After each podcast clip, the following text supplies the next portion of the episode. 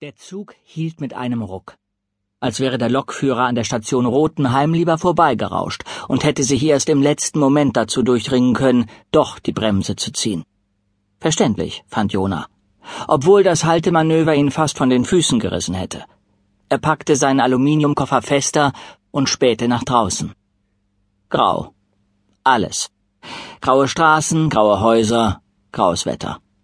Die Fotos in der Hochglanzbroschüre, die die Viktor Franz Hess Privatuniversität ihm gemeinsam mit ihrer Einladung zugeschickt hatte, hatten irgendwie anders ausgesehen. Jona hängte sich seinen Rucksack um und stieg aus dem Zug.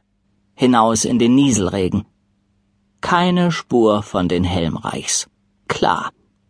Wenn die Bahn schon einmal pünktlich war, musste sich seine Gastfamilie verspäten. Alles andere hätte nicht ins Bild gepasst.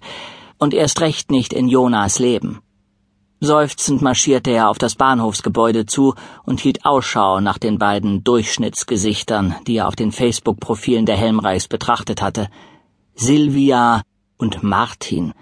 Wahrscheinlich hatten sie heute Morgen aus dem Fenster gesehen, daraufhin einen depressiven Schub erlitten und beschlossen, ihrem Leben ein frühes Ende zu setzen. Vernünftige Entscheidung, murmelte Jona, während er unter dem Bahnhofsvordach Schutz vor dem stärker werdenden Regen suchte. Fünf Minuten vergingen. Zehn. Voller Widerwillen zog er schließlich sein Handy aus der Hosentasche. Silvia Helmreich. Er wählte die eingespeicherte Nummer an, lauschte dem Freizeichen. Dreimal. Viermal. Dann schaltete sich die Sprachbox ein. Guten Tag, ich kann im Moment leider nicht ans Telefon gehen. Sprechen Sie Ihre Nachricht bitte nach dem Signalton. Eine hohe Stimme in einer so aufdringlich gespielten Fröhlichkeit, dass Jona seine Vorsätze, einen guten ersten Eindruck zu hinterlassen, unmittelbar über Bord warf. Hallo, hier ist Jona Wolfram. Sie erinnern sich? Nein? Also ich bin der, den Sie eigentlich um 16.25 Uhr vom Bahnhof hätten abholen sollen. Zumindest haben Sie das mit meinen Eltern so besprochen. Persönlich hatten wir ja noch nicht das Vergnügen.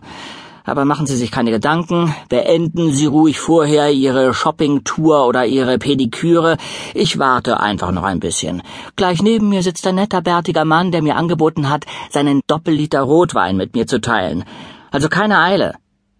Noch bevor er die Verbindung trennte, wusste Jona, dass diese Aktion dumm gewesen war. Vor allem die Sache mit Shopping und Pediküre, die würde man ihm übel nehmen. Konnte ja auch sein, dass gerade die Oma vom LKW überfahren worden war.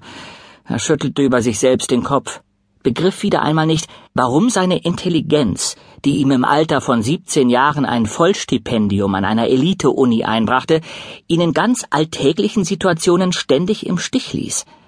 Er behielt das Smartphone in der Hand und überlegte sich ein paar überzeugend klingende Entschuldigungen, während er auf Silvia Helmreichs erbosten Rückruf wartete. Obwohl auf ein Gespräch mit ihr legte er überhaupt keinen Wert. Eine Rückmeldung anderer Art wäre ihm hingegen sehr gelegen gekommen. Jona seufzte.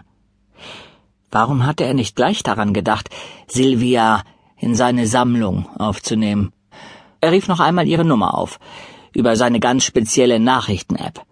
Bin am Bahnhof, kann sie leider nirgendwo sehen. Ist alles in Ordnung? Liebe Grüße, Jona Wolfram. Kaum zwei Minuten später verkündete sein Smartphone per Glockenton, dass eine SMS eingetroffen war. Tut mir leid, werde gleich da sein. Fünf Minuten, höchstens zehn. Freue mich darauf, dich kennenzulernen. Silvia. Sie hatte geantwortet. Jona grinste zufrieden in sich hinein. Jetzt gehörte sie ihm. Ja, sie würde ihn kennenlernen. Und er sie noch viel besser. Er überlegte sich, ob er nicht gleich auch die Universität anrufen und mit dem Rektor einen ersten persönlichen Termin vereinbaren sollte. Dr. Karl Schratter. Wenn man nach dem Bild auf der Uni-Homepage ging, wirkte er wie ein freundlicher Mann mit streng nach hinten gebürstetem graublondem Haar und einer ziemlich großen Nase. Vor ein paar Tagen noch hatte Jona von ihm eine Mail bekommen, eine vorauseilende Begrüßung und zum vierten oder fünften Mal die Versicherung, dass er sich sehr, wirklich sehr freue, so ein Ausnahmetalent wie Jona an seiner Universität begrüßen zu können. Er klang nett, dieser Karl Schratter. Er wusste Jona zu schätzen. Exakt in dem Moment, in dem er die Nummer des Rektoratsbüros aufrief, bog endlich Silvia Helmreich um die Ecke, völlig aufgelöst.